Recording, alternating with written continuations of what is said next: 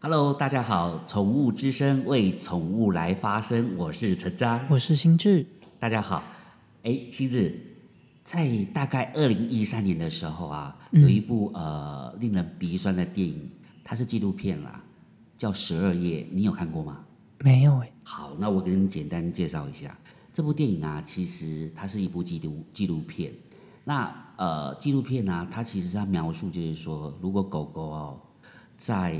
被那个就是我们的收容所人员呐、哈带进去收容所十二夜啊哈、的一个故事。那十二夜当中啊，当然啦、哈、当中有如果有一些呃毛爸毛妈他想要过去收养，那他很幸运就被人家带回去收养了。嗯，可是十二夜之后，如果没有人收养它，你知道它的结局是什么吗？被安乐死嘛，没有错，很残忍啊！那看了之后啊，会让你鼻酸。嗯，那那我前几天就是有看到那个华视新闻杂志的一个报道啊，那也也看也也上去那个看到这个这个非凡这个呃节目啊，哈，有去采访这个导演叫 Rain，他现在已经就是今年开始筹资拍呃十二夜的呃纪录片的二，对呀、那其实呃我我看他的就就拍完十二夜之后，他心里其实。呃，有一点呃，就是把自己责任扛扛得很很重哎、你知道吗？虽然我们在呃十月之后啊，赢得大引起大家的一个呃这个关心，好、我们对流浪动物的关心，然后公部门啊、立法部门啊，哈、就修改了，好、以后的那个呃我们那个呃宠物收留所不是啊，哈、屠宰场就不能再安乐死了，嗯，可是它一样造成了一个问题，什么问你觉得题？是什么问题？还是一样啊，台湾的猫狗啊，流浪猫、流浪狗并没有减少。那像像有的，不管是台北的也好啦，台中的也好啊，或者是高雄的也好，外岛一样，每个那个流流流浪呃这个收容所啊，哈，那个都是爆满的。嗯啊，你知道吗？因为这样造成就是说，呃，这个流浪狗啊爆满，那这个问题没办法解决。这个当当当中啊，还有一个兽医师因此啊哈、自己选择安乐死、哎，嗯好，于于是这个导演论他心理压力就很大了，然后他就去思考、去反思，就是说，那那他想要再筹拍第二部这个十二页的续集，那那他要用什么样的角度，好去拍这个样的一个续集？好，哦于是乎就是其实就是要用教育的角度啦。嗯那其实它当中，其实我看他有介绍，他说其实像我们呢，哈，呃，去收养狗跟猫啊，哦，当然我我们必须要有一个一些责任上的一个认知啊，嗯好、什么样的一个认知？其实，哦，第一个，呃，我带回来的时候，你是不是要要要要要给它呃什么晶片植入？对，哦，打预防针，哎呀、那那你也要懂啊，其实猫狗繁殖很厉害、欸。嗯那万一万一啊，它一下子又养繁繁繁哦，在你这边两只繁殖了哦，那你知道吗？到一个地方啊，哈、它你你你没有让让让让它做结扎的动作啊，它一两年后就二三十只哎、嗯哦，很可怕。然后他其实他他去这个拜访欧美这些兽医的时候，那兽医告诉他，其实你们要继续做结扎的动作。嗯诶，可是他就说啊，台湾不也不是没有做啊，他就觉得说，其其实是不是我们做的效果或者方法不对，其实方向是对的，他就很肯定他方向是对的，只是说我们呢、哈，在做一个政策的时候，不能看这个两年三年，你对要，把它拉拉长，可能五年、十年后这样子。嗯，对啊。那其实像呃，我我们就把这个事情再缩小一点了哈、心智，你觉得认养哈、嗯呃，他是他他认养一只，比方说我想养狗，那你知道一只狗啊，它起码现在年龄都十岁、二十岁没问题吧？对，那你知道吗？要陪伴呃小孩子啊，十岁到二十岁，说真的啊哦，其实你一定要有那个责任感，然后心理的一个准备。没错，哎呀，我我举个例日子好了，呃例子好了，你知道吗？在那个日本哦，他们那个中途之家哦，他们他们把这个叫做礼亲啊，礼亲就是养父养母的意思啊。嗯好、那日文叫 Satoya。嗯好、那你知道吗？他这个日本的礼金制度啊，他对于这个呃这个也猫狗的养父养母啊，其实说真的一件事情啊，哦，他是很认真的去去很苛刻的条件去去要求，啊不然你就不要认养。嗯哦，那你知道吗？因为哦我看了一个那个日本有名的那个 YouTuber 啊，哈、他分享啊，因为他是单身男子，嗯，他想养猫，但是呢，他没有办法养，他只好啊哈去买回来，嗯哦，啊然后他就把一些呃这些，比方说日本苛刻的条件啊，好、就泼到网络上，引起了一番论战。嗯那你知道吗？什么条件呢、日本对对这个这个呃猫狗的那个养父养母啊，哈、它它有八条八项条件呢。你你如果过不了那个门槛，你是没办法抚养的。哦，哎，你知道哪八条条件？不知道哎、 好了，我大概讲一下啊。第一个就是你家庭有幼儿的一个小孩子的那个家庭不行养，嗯哎但当然他可能也怕啦，比方说，呃，小孩子他免疫力也不好啦，哦，自己本身有啊，但那小孩子有如果贪玩的话，那你刚领养的那个猫狗啊，如果小小把它当做这个玩具啊，哈，对不对？会不会哪天呢、哈，这个脾气来了就拿个弹弹珠，然后呢，啪，会不会把猫狗呃给给它玩玩到残残废？也有可能啊。嗯，有可能，第二个就是未婚不能养。嗯哦，我男女一样哦，未婚是不能养哦，嗯因为他他，我想这个也是责任的问题吧，好、我我这是我自己个人的一个想法啦，哦，然后最最对他这个这个 YouTube 啊，最最对对他觉得说有点被被歧视的感觉，就是因为他是单身男性，所以单身男性也不能养，嘿，学生未成年也不能养，嗯好、但是你知道吗？有一点我真的是万万没想没想到，尤其像现在工商社会啊，很繁忙嘛，嗯你知道吗？他规定一天如果在家里不到八个小时不能养嘿，哦，真的啊。好、那那那没关系，没有饲养经验的话，哎其实是不是可以学习？对，对不起，你也不行，因为这是收养啊，好、也不行。好，再来就是对那种无壳瓜无壳瓜牛啊，哈、也是一个很很有点歧视啊。嗯租房子也不能养。不过在台湾我，我我我我我倒是觉得啦哈，就是很多那个房东啊，他是不希望你带狗狗宠物的，对哎呀、因为因为很麻烦的、啊。对，哦，这部分好，还有一一件事情，我铁定不能养啊。什么事？ 其实我前两年就把我家，因为我家的家用电话很久都没有用啊，啊、嗯是基本费率是几十块，没有没有多少钱啊，我嗯就把它拆了，呃不所以把它停没掉有室内电话啊也不能养。哦，哎呀，所以日本人哈、其实说真的哈、他们对于呀、哈，呃，就是哦，他们的礼亲嘛，这些宠物的养父养母嘛哈、嗯其实啊哈、这个很重要。但是我跟你讲哈、刚才那个只是个门槛哦，嗯哦，你你只要有任何一点，这这个这个这个符合那个的哈、你这个门槛就过过不去了。嗯哦，这只是一个第一一第一关。嗯，之后啊，还你都过了对不对？哈，你要开始接受身身调身家的调查跟面试，嗯，这在台湾也一样 了，只是台湾可能没有那么多的门槛。没错，没错，没错。哎呀，那你你你知道吗？像他会看查你有没有那个什么年收入，嗯那那有没有缴综合所得所得税，嗯还要存款证明，嗯， 还要在职证明。哦啊，然后呢，他他随时会去你那个，你因为你要应征养父养母嘛， 对就宠物的养父养母，他那个哈、那个那个志工还会到你们家做家庭访问，嗯去确认你的环境、你的住家，还有你的那个同居人怎么样。嗯哎呀，哦，真的是好认真，我觉得日本人啊，哈，做代志都是在精定金呐、嗯，哎呀其实台湾也跟日本一样啊啦，哦真的。可是我们应该没有这么严苛吧？就是他要看你的财力证明嘛，知道说你可不可以负担得起他的医药费，因为医药费就最贵啊。那哦，饲养的费用其实就是一般的费用嘛。那还有在职证明，也就是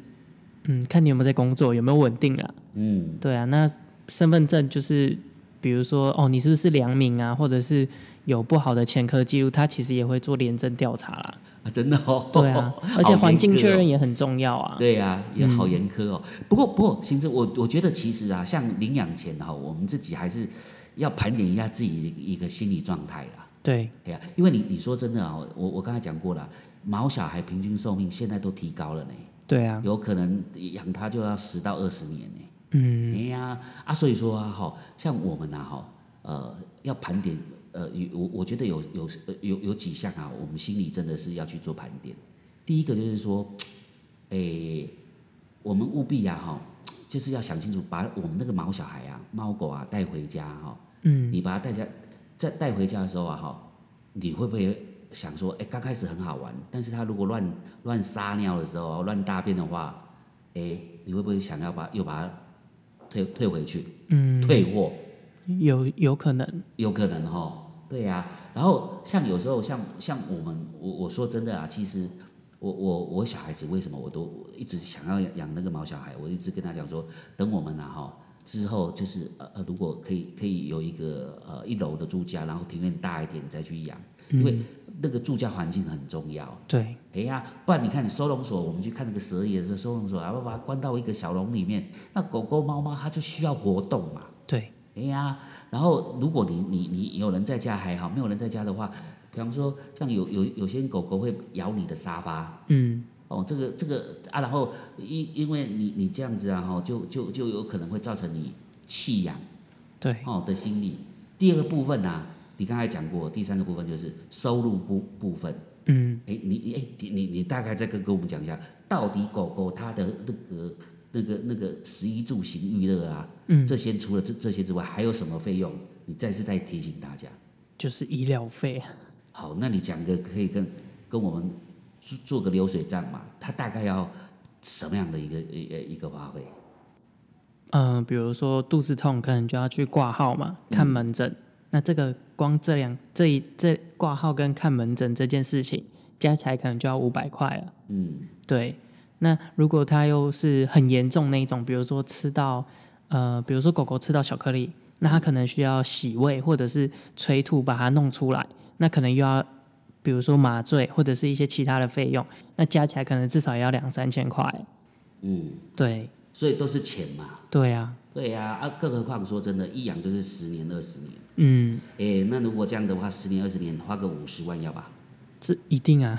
哦，所以说真的有时候这种流水账哦，我们大部分都不会去记。嗯，哎呀、啊，但是啊哈，说真的啊哈，花出去啊哈，你你你就要心甘情愿啊。对，哎呀、所以收入也很重要。对啊，再来就是说，其实我们也会去想哦，比方说像我家家庭就很简单嘛，嗯就小孩子啊、老婆这样子啊。嗯，哎、可是如果说说真的啊，我老我我我小孩子一直说服我，那有时候我一两次哈，我都被他说服了，就想说啊，可是我家就住三楼，就真的是不是很方便。可是如果说啊，我勉强的把他呃带他去领养一只回来，可是我老婆不同意啊哈。嗯，哎、其实说真的哈，这样对毛小孩也不好哎、对啊，所以我我觉得家人是否同意啊哈，加入这样一个毛小孩新成员也是很重要。对，哎呀，那最重要就是说第四点，我就觉得他他可能就是说，其实你你他可能只是你生命中其中的一只毛小孩啊，嗯，好、但但是啊哈，我是觉得你一定要多给他有的耐心啊，我是觉得耐心很重要。嗯，哎呀，嗯，养狗需不需要耐心？要啊，那那你那那你你你觉得啊哈，说真的啊，像养狗的日常里面啊，需要耐心最简单的是什么？它乱叫啊，乱上厕所， 哎，乱叫，说真的哈、你到时候有的人他就很故意用用那个什么，哎，那个是什么罩子是不是？把他把他嘴巴这样罩起来，嗯，哦，我觉得呃看起来就很不舒服，那个其实主要是怕它咬到人吧？哦哦，对啊咬到人哦，啊，对，因为罩起来的话也是会，嗯嗯，他还是会乱乱叫，对，那你尤其尤其住公寓啊，一定会引起人家抗议，没错，对呀、所以一定要有耐心哦。然后再来就是说，呃，不管你是透过什么样管道的领养啊，哈、请同意让这个送养人或是送养的单位哈、一定要定期到你你你你你你呃去你家去关心。对，哦，那有有的人说、哦、我养了，我带回去那没有关系啊，你干嘛干干嘛呃呃一直在跟呃呃好像在在在监视我？不是不是不是，因为他必须要看看你们两个啊，好，你适不适合处在一起，嗯，好、这个部分，好、然后最重要的是第六点就是说，毛小孩也是生命，对哦，他跟人一样，他有喜怒哀乐，有时候啊，说真的一件事情啊，哎，他也会有病痛，对，哎呀、然后啊，当然了，因为有时候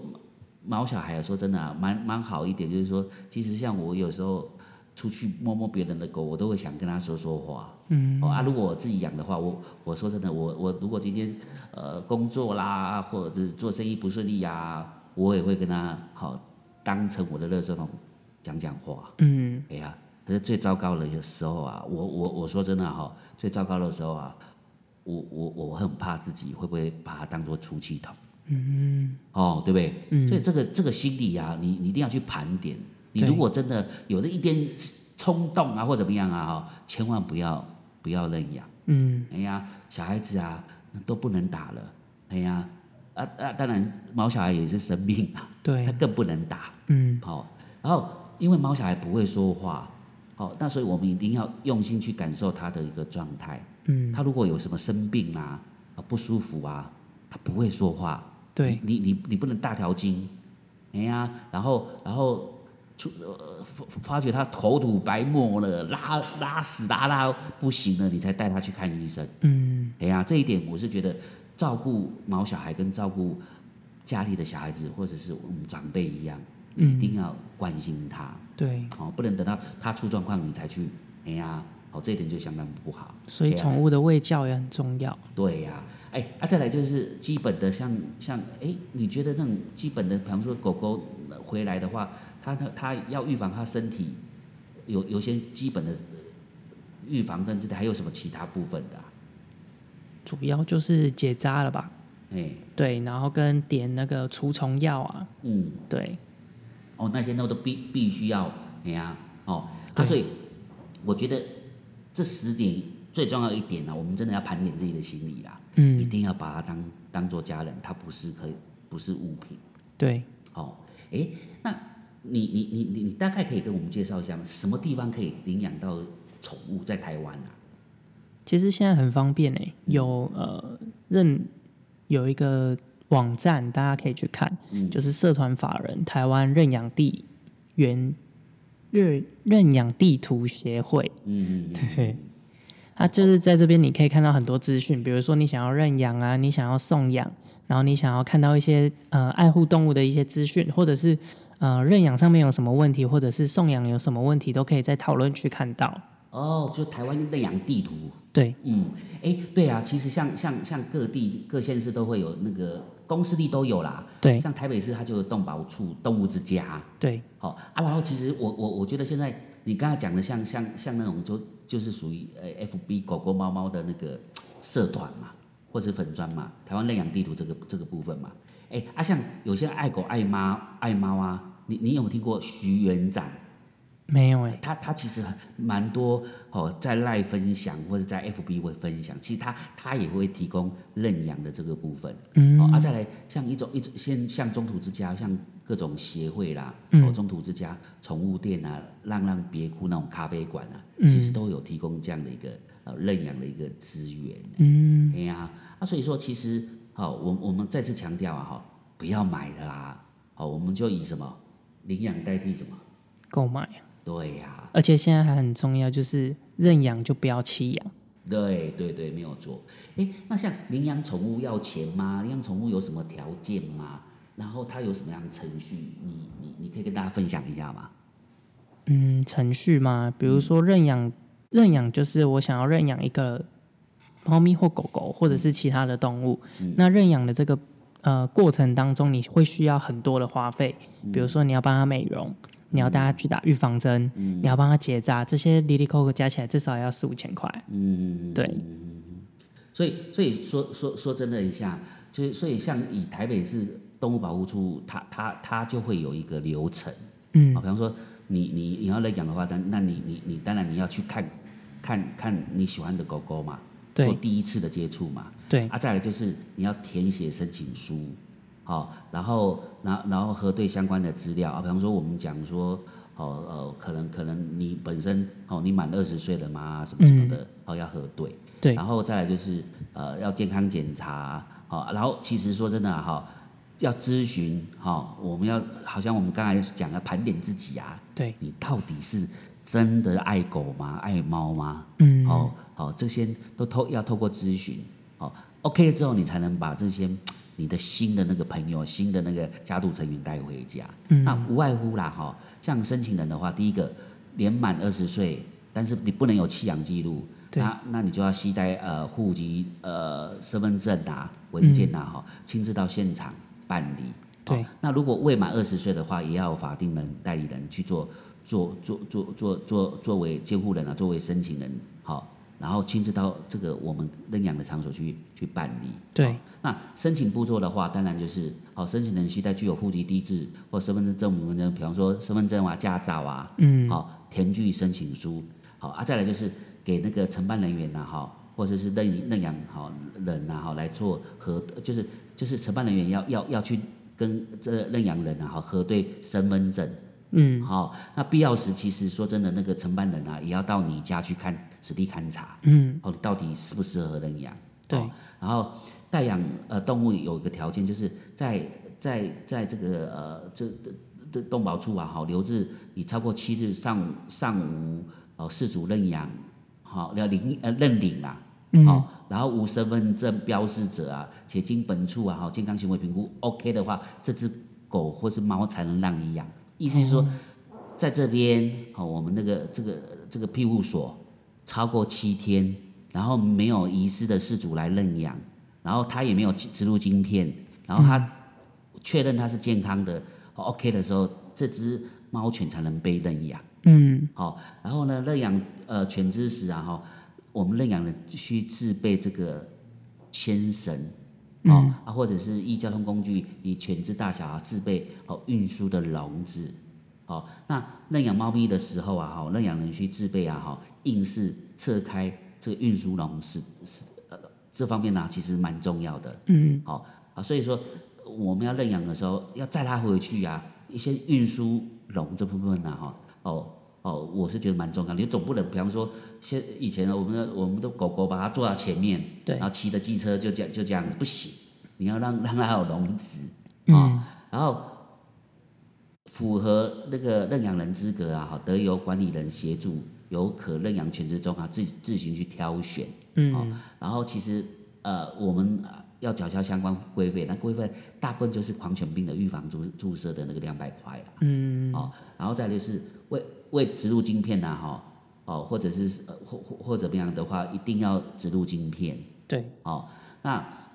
要注意一点就是说，八周八周以下的那个幼犬呐、哈、幼猫啊，哈、可以暂时不用打这个狂犬病的疫苗。嗯，哦，这个部分哦，然后很多很多，其实说真的一件事情啊，哈、我们可以到那个台北市的动物保护处，它它有一些呃，就是认养申请的一个流程表啊，哈、嗯，哦，可以去看，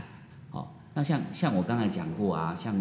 呃，我们 FB 不是有很多狗狗猫猫的救助社团嘛，对，哦，他的粉砖中途啦，哦，中途之家的粉砖啊，或者是爱爱把爱狗爱猫的那个东西啊，他们也会哦，会会